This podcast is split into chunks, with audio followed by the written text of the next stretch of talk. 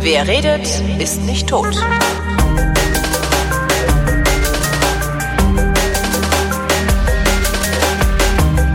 Willkommen zu einer neuen Ausgabe des Geschichtsunterrichts einer Koproduktion von Vrindt und DLF Nova und aus Köln zugeschaltet ist wie immer Matthias von Hellfeld. Hallo Matthias. Sei gegrüßt, mein Lieber. Thema heute Johanna von Orleans, Mythos und Wahrheit. Der dritte.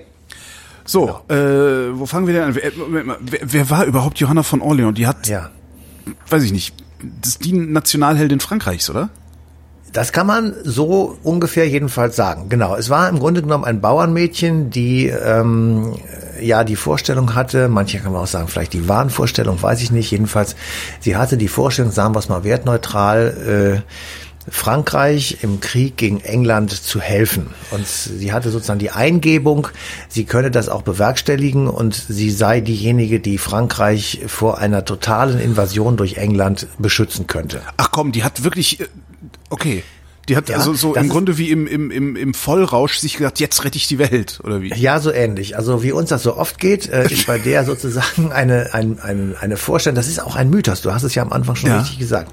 So ganz genau ähm, kann das, glaube ich, keiner sagen, ich jedenfalls nicht. Tatsache ist, dass sie eine historische Figur ist. Also es hat sie gegeben, es hat sie auch am Hofe des Königs in Frankreich gegeben, es hat sie auch bei der Schlacht von Orléans gegeben. Ja. Ähm, also da gibt es genügend Be- Berichte und Beweise, dass das tatsächlich so war. Aber natürlich, was jetzt ihr tatsächlicher Einfluss auf das Schlachtgeschehen war oder ihr, Ihre Motivation. Wirkung oder all das, was damit zusammenhängt, das kann ich dir natürlich nicht sagen. Was ich dir allerdings sagen kann, ist, dass das Ganze stattgefunden hat zwischen 1337 und 1453. Man nennt es den hundertjährigen Krieg zwischen Der England und Frankreich. Obwohl, obwohl dieser hundertjährige Krieg 116 Jahre gedauert hat. Ah ja gut, aber ich So. glaube, das ist dann aus historischer oder Historikersicht eher eine Lappalie, ob das jetzt 16 Jahre länger oder kürzer ist, oder? Nee, hauptsächlich, das lässt sich sch schlechter vermitteln. 100, der 116-jährige Krieg, das ist, äh, hört sich bekloppt an. Ja, also darum Also heißt ein Fahrräder heutzutage 29er, weil 28er klingt nicht so gut, obwohl es 28er sind. Ja. Genau, also jedenfalls ist es ein 100-jähriger Krieg, äh, der eben 116 Jahre gedauert hat. Und der Hintergrund dieses Krieges, das ist ja schon wichtig, auch erstmal sich zu überlegen, um Gottes Willen, warum schlagen die sich jetzt 116 Jahre lang die Köpfe ein? Wobei sie das natürlich nicht jeden Tag gemacht haben, aber immer mal wieder, sodass man insgesamt dieses Kriegsgeschehen zusammenfasst, eben zu dieser Epoche des 100-jährigen Krieges. also der ist- Hintergrund, Man, man, man hat das ja, man kennt das ja heute noch, dass so, so England und Frankreich sind so ein bisschen Köln und Düsseldorf, ne? Nur halt in Ja. international. Hat das da angefangen oder hat das noch früher angefangen? Es hat eigentlich sogar noch früher angefangen, aber das hat natürlich da eine, eine, eine Konsequenz sozusagen gehabt. Das Verhältnis zwischen der Insel England und dem Kontinent Europa ist immer schon schwierig gewesen. Ähm, Das liegt tatsächlich daran, dass England eben eine Insel ist. Das ist mal eine Tatsache, die bis heute richtig ist. Und das liegt zum Zweiten daran, dass sich dort eine andere, äh, ich sag mal, äh, politische und soziale Identität entwickelt hat zu Europa als eben in Europa selber. Ähm, dann kommt dazu, dass sie über viele Jahrhunderte hinweg mit dem Motto Rule the Waves, also beherrsche die Weltmeere, sich ein wirklich unglaublich großes Empire aufgebaut haben, das British Empire, von dem ja manche sagen, dass es heute noch existiert, was aber ein Trugschluss ist. Insofern war natürlich die Entwicklung auf der Insel eine andere als eben in äh, Europa. Und das sozusagen, man kann dann sich überlegen, wo beginnt eigentlich, ich sag mal, der Brexit, ja, also die Differenz, die man eben heute wieder sich äh, anhören kann. Und da kann man natürlich tatsächlich äh, nicht direkt sagen, also das war Johanna von Orleans oder das war äh, der normannische Herzog Willem the Conqueror, ähm, der also äh, sozusagen eine, ein, ein Missverhältnis zwischen diesen beiden Teilen Europas äh, hergestellt hat. Aber irgendwie ist die, die Geschichte zwischen England und Europa immer schon relativ kompliziert gewesen. Und England hat sich über viele, viele Jahrhunderte nach diesem hundertjährigen Krieg aus den Verhältnissen und den Gemengelagen und den Kriegen in Europa relativ rausgehalten und hat einfach gesagt, macht, was ihr wollt. Solange die Küste, die gegenüber von England liegt, ähm, also Frankreich, Belgien, Deutschland, solange dort Verhältnisse herrschen, die uns angenehm sind, werden wir in keiner Weise auf den europäischen Kontinent in irgendeinen Krieg eintreten und uns irgendwie damit rumärgern. Das ist deren Sache. Wir wollen das, wir haben eine, eine Splendid Isolation, also wir sind ah, eine, daher kommt das. Ah. ja, ja, wir haben eine, eine Isolation sozusagen. Wir sind alleine auf unserer Insel und glücklich damit und wir eben äh, haben die Weltmeere erobert. Wir sind die Seefahrernation Nummer eins und wir beherrschen weite Teile des, der Welt also im Höhepunkt, ich sag mal am Ende des, Mitte, Ende des 19. Jahrhunderts, beherrschte Großbritannien ein Empire mit äh, ungefähr vier bis 500 Millionen Einwohnern. Das ist für die damalige Zeit eine unfassbar große äh, Gruppe von Menschen gewesen. Und natürlich waren äh, sämtliche Ressourcen in diesen Ländern von vom Pazifik bis in Nordamerika, ähm, dann natürlich nur noch weniger nach der amerikanischen Befreiung, aber immerhin ähm, im Grunde genommen Ressourcen, die in England zur Verfügung standen und die, die durch England ausgebeutet wurden in Afrika und anderswo. Und entsprechend Reichtum und ähm, ja weltpolitische Bedeutung hervorgebracht haben. Und das war eben ein anderes Tempo, eine andere Entwicklung als im übrigen Europa. Würdest du sagen, dass wenn England oder ja, doch wenn England nicht Rule the Waves gemacht hätte, dass sie dann Europa äh, geplündert hätten? Das ist jetzt eine gute Frage, über die ich noch nie nachgedacht habe, ehrlich gesagt. Ähm, ja. Also sie wären, Weil, wenn, wenn, äh, äh, dann wären sie sicherlich. genug, oder wie man es nennt, äh, sind sie ja. Sonst Ja, die waren alle kriegerisch, das hat nichts mit England zu tun, das waren alle so. Aber ähm, selbstverständlich wäre dann zum Beispiel im Dreißigjährigen Krieg, der ja ein paar 200 Jahre später stattfindet, ähm, wäre dann England möglicherweise einer der Kombattanten gewesen. So hat sich England aus diesem Dreißigjährigen Krieg völlig rausgehalten. Ja, Schweden war dabei, Dänemark war dabei, aber eben nicht England. Aber was war denn eigentlich dann bis 1337? Ja, also das kann ich dir genau sagen. Eigentlich beginnt es, äh, um also jetzt nicht ganz vorne anzufangen, ähm, ich, äh, 1066. Das ist die berühmte, das, das berühmte Jahr, in dem also der normannische Herzog Wilhelm äh, in See sticht und ähm, England erobert. Also die Normannen erobern 1066 Schlacht bei Hastings, hat jeder noch in seinem Geschichtsunterricht ähm, Selbst ich mitbekommen. Jawohl.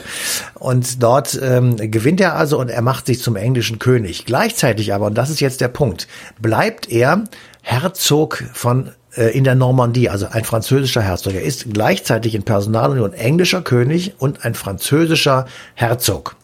Der englische König steht in allem oben, der französische Herzog nicht.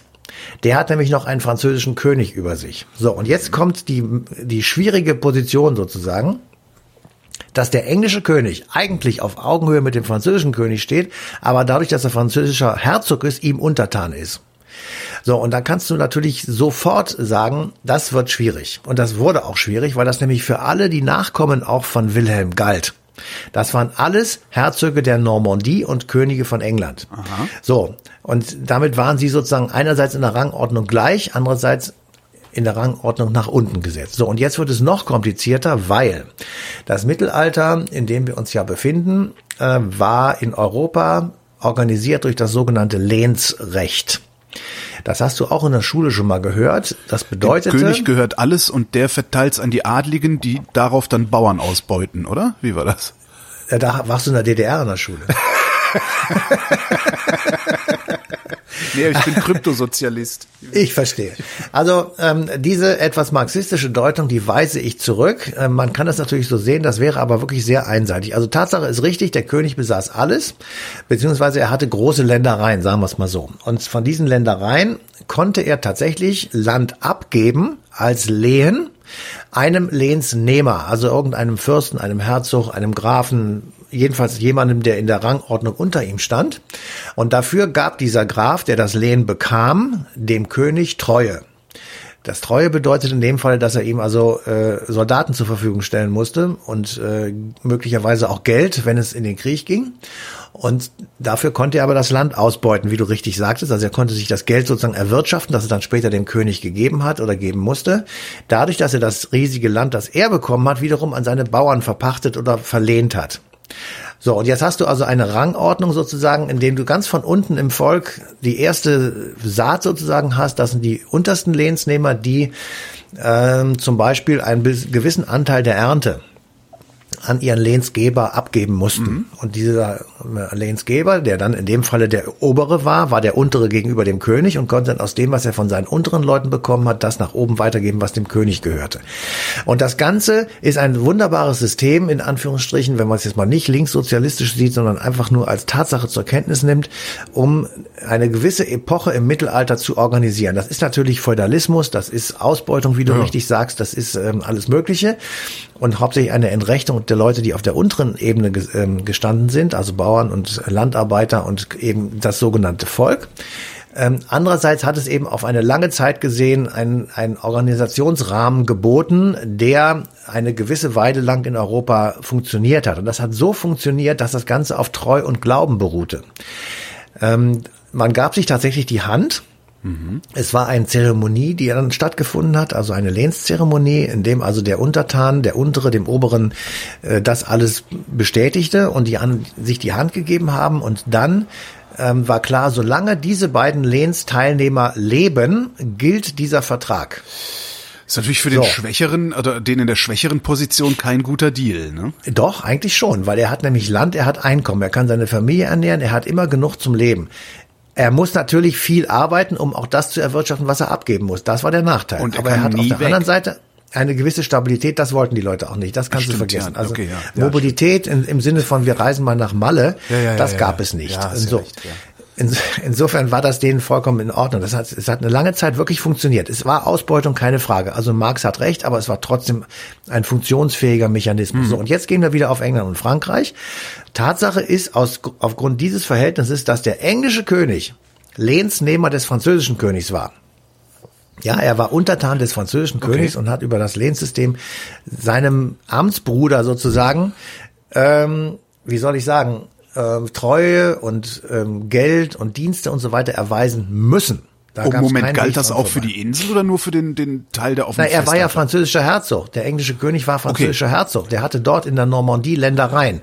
Und die, das war über Lehnssystem ge- mit dem französischen König organisiert, sodass eben dort diese. Ich dachte, das hätte sich dann auf die ganze Insel auch noch bezogen, weil das wäre ja dann. Äh, Nein, nein, ah, nein, nein. Also es ging nur äh, über den Teil, der ihm wirklich gehörte äh, oder den er geerbt hat. Gehörte ist natürlich auch ein falsches Wort, aber jedenfalls, äh, wo er sozusagen verantwortlich für war. Und da hatte er eben dieses Verhältnis, das, ich sag mal, relativ kompliziert war und natürlich ein dauerhaftes Ärgernis am englischen Hofe war, weil dort haben die sich gedacht, dieser verfluchte französische König, das sind für die eh alles Weicheier und Minnesänger gewesen. Und insofern äh, muss man dem auch noch huldigen. Also er, der große englische König, muss jetzt einem französischen König huldigen. Das ist natürlich eine Art Demut, demütigender Zustand, den man nicht lange äh, sozusagen, ähm, ja, wie soll ich sagen, hinnehmen konnte. Und auf der anderen Seite konnte man auch nicht einfach so sagen, jetzt brechen wir damit komplett und hauen dem eine auf die Nuss, weil damit das gesamte Lehnssystem in Frage gestellt worden wäre. Und das war damals der Ordnungsmechanismus in Europa. Also das ist so, als wenn du sagst, die Demokratie äh, zerschlagen wir jetzt. Das hat eine Auswirkung eben auch auf andere Länder, unter anderem auch auf England selber. Insofern also ähm, war das nicht so ohne weiteres zu machen, dass man einfach damit bricht und sozusagen auf diese Insel einmarschiert und äh, sich ähm, einfach holt sozusagen, was man meint, sich holen zu dürfen. Das, dazu brauchte es eine Gelegenheit. Und diese Gelegenheit äh, tat sich auf im Jahr 1328. Also kurz bevor, zehn Jahre ungefähr bevor dieser Krieg beginnt. Da nämlich stirbt der französische König Karl IV. Der Name tut nichts zur Sache, ähm, ist einer der vielen Karls auf dem französischen Ton.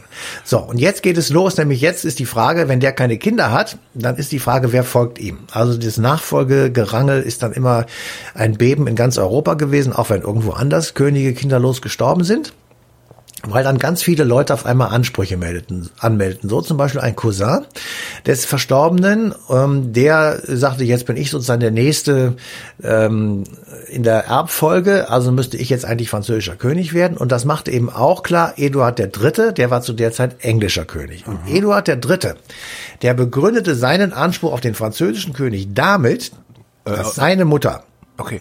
die hieß Isabella, wie das kleine Auto von BMW. Seine Mutter Borgward. Isabella war eine Tochter Borgward. des kurz vor, ja, eine Tochter des kurz vorher gestorbenen französischen Königs Philipp IV., also jemand, der davor noch war. So, oh Gott, oh Gott, oh Gott, genau. So, allerdings, und jetzt wird es noch komplizierter, Eduard, der seinen Anspruch angemeldet hat, war zu dem Zeitpunkt erst 15. Und Ich würde das Ganze gerne mal aufbereitet im Stile einer, einer Regenbogenpresse sehen. Ja, Mit so Fotos und Schlagzeilen. Geiles, Ja. geiles Thema. Ne? Also er war erst 15 und konnte also 1328 mit 15 nicht rumpupen und äh, seinen Anspruch sozusagen an der Spitze einer großen Streitmacht durchsetzen. 1330, also zwei Jahre später, da war er dann 17, war die Vormundschaft beendet und Eduard hatte eigentlich gedacht, er wollte das Verhältnis ähm, ja, wie soll ich sagen, erstmal entspannen, weil er nämlich zur gleichen Zeit Stress mit äh, Schottland hatte. Die Schotten äh, und die Briten waren zu der Zeit ja noch nicht in einer Hand. Das war erst sehr viel später, aber äh, die hatten immer schon Dauerstress sozusagen. Und ähm, da äh, hat er gesagt, ich muss mich erst sozusagen mit diesem Thema beschäftigen. Ähm, hat aber nicht damit gerechnet, dass der inzwischen zum französischen König erhobene Philipp der Sechste, ja, so, also jetzt sind wir tatsächlich schon im Jahr 1337. Dieser Philipp der Sechste sieht das und sagt, mhm. oh, jetzt haben die auf der britischen Insel Stress. Das ist ganz, ganz wunderbar. Was tust du?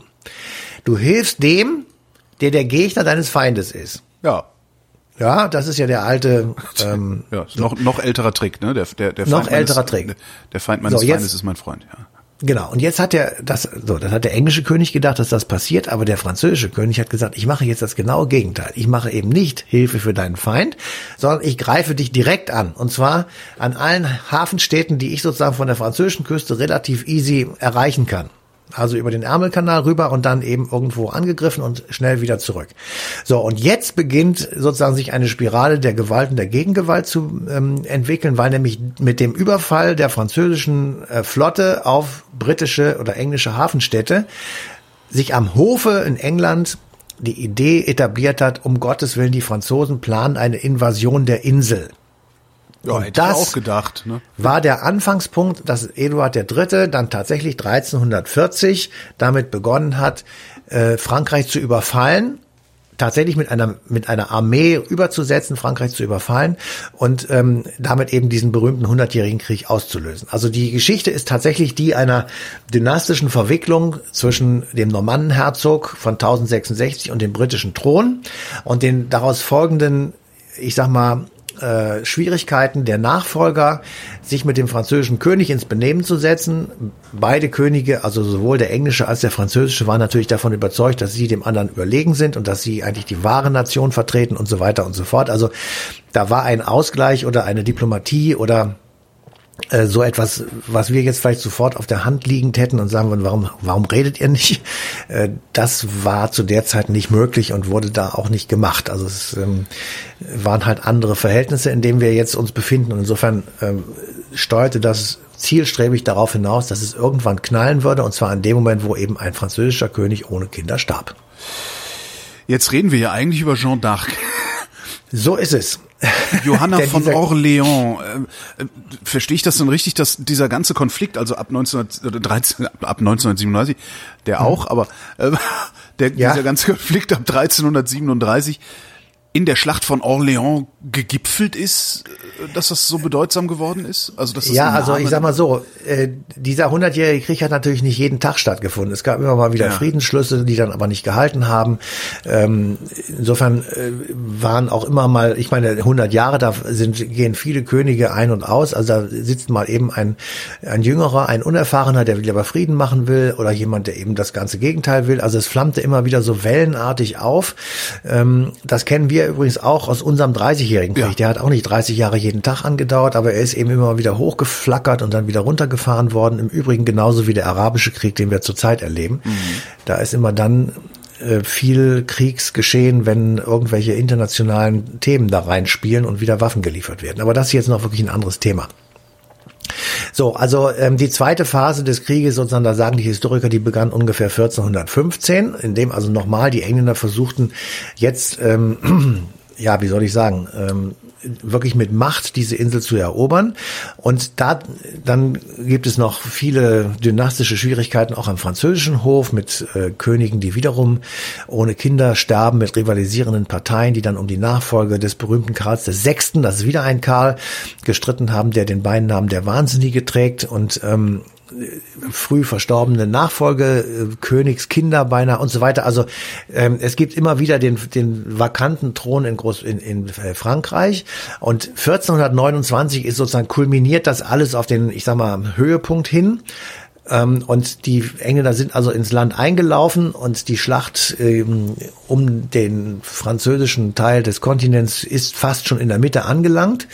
Und die Stadt Orléans liegt relativ in der Mitte Frankreichs mhm. und für die einen, also für die, für die Franzosen war diese Stadt insofern von Bedeutung, weil sie sie unbedingt halten wollten, weil Orléans sozusagen das Tor zum Süden war. Wenn diese Stadt fallen würde, dann wäre der Weg runter zur ähm, Mittelmeerküste relativ frei, weil da mhm. keine größeren Bastionen mehr waren, keine größeren Haltelinien, die also, wo, wo möglicherweise englische Invasoren Probleme bekommen hätten. Und das Gleiche galt für die Engländer, die sagten, diese Stadt müssen wir unbedingt einnehmen, weil sie das Tor zum Süden ist. Ja. Also weil danach eben nicht mehr viel kommt. Mhm. Deswegen hat diese Schlacht so eine große Bedeutung. So, und ähm, jetzt kommt Johanna von Orléans, die also sieht, dass sie äh, diese ähm, dass sie den französischen Kämpfern bei dieser, äh, bei dieser Schlacht helfen kann. Sie geht zum ähm, Thronfolger des französischen Königs, das ist Karl der Siebte, und ähm, überredet ihn, sie an der Schlacht teilnehmen zu lassen. Ähm, dann, dann gibt es einer dieser Mythen, die also ähm, überall in der Literatur zu finden sind, ist also, sie wird in einen Raum gestellt und kennt keinen, keinen derjenigen, die da rumlaufen und geht zielstrebig auf den Königssohn zu, also auf Karl den Siebten und daraus haben also ihre Zeitgenossen ich sag mal, abgeleitet, sie hätte seherische Fähigkeiten Aha. und sie hätte tatsächlich mehr drauf als die anderen. Und ähm, insofern äh, ist sie ähm, dann ähm, ja mit dem Mythos versehen worden, sie könne tatsächlich helfen und das wurde ihr dann auch gestattet. So, dann kommt es zu dieser Schlacht und wir kennen alle die, die Bilder, wo sie also äh, da wild äh, in der Schlacht herumreitet und mhm. die Soldaten anfeuert. Ähm, ob sie jetzt selber irgendwie mit dem Schwert in der Hand durch die Gegend geflitzt ist, weiß ich nicht, aber sie war jedenfalls dabei und ähm, als dann die Schlacht gewonnen war, hätte man ja jetzt sagen können, ähm, dass sie, ich sag mal, äh, tatsächlich so unmittelbar sofort Nationalheldin geworden ähm, ist oder wäre. Das Ganze findet aber nicht statt. Die Schlacht, sie gewinnen die Schlacht und sie verliert ihr gutes Verhältnis zum inzwischen zum König gekrönten Karl.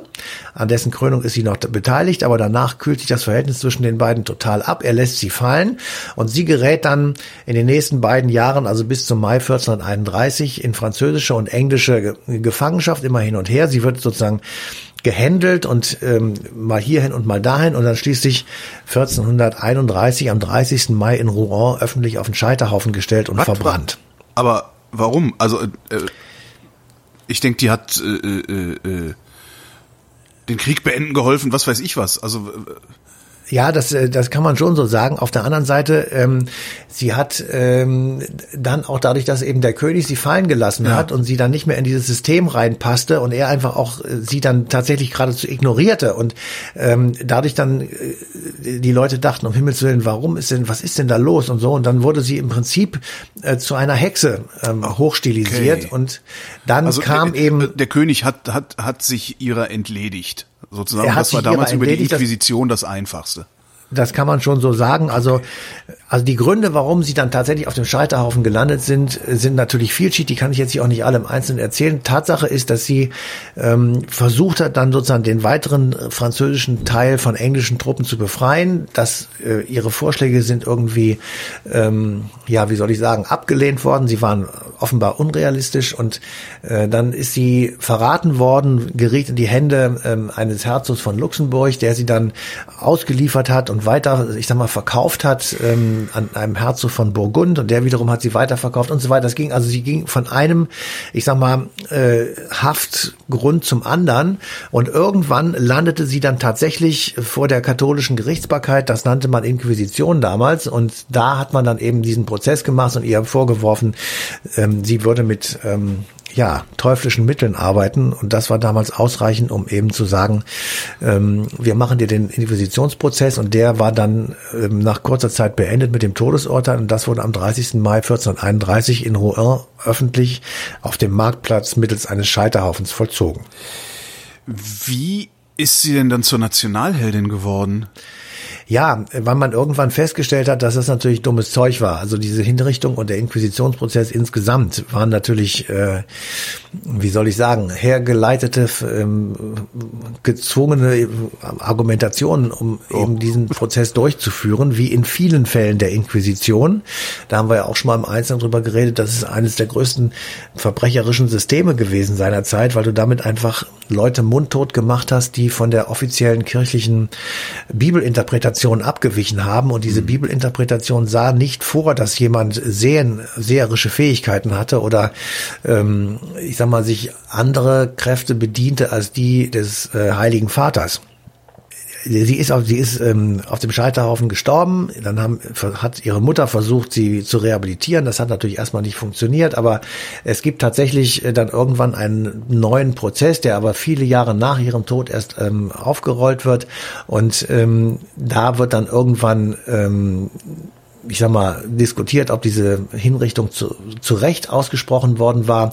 Und ähm, insofern hatte er sich da auseinanderzusetzen, sozusagen mit der Kritik gegen ihn selber, weil Jean d'Arc natürlich äh, sehr ähm, beliebt war im Volk, weil sie eben, ähm, naja, diese Schlacht an, angeblich gewonnen hat und mhm. daraufhin wurde dieses Urteil aufgehoben und sie wurde rehabilitiert und das führte dann dazu, dass ähm, 1909 der damalige Papst Pius X. Ähm, sie selig gesprochen hat und ein Jahr später wurde sie dann von Benedikt dem 15. heilig gesprochen und damit ist sie ähm, ja, sowas wie eine Schutzpatronin äh, Frankreichs und eine, ja, eine Stadt, äh, eine Frau, die eben sozusagen gleichgesetzt wird mit, äh, mit Frankreich, mit dem heldenhaften mhm. Mut. Sie ist immer wieder als Figur äh, weitergetragen worden in, ähm, äh, ja, in allen revolutionären Erhebungen. Immer ist es sozusagen diese Jeanne d'Arc oder der Mut von Jeanne d'Arc, die Tapferkeit, äh, all das wird dann immer herbeigezogen und sie ist eben tatsächlich auch bis in unsere heutigen Tage ja, Literaturthema gewesen.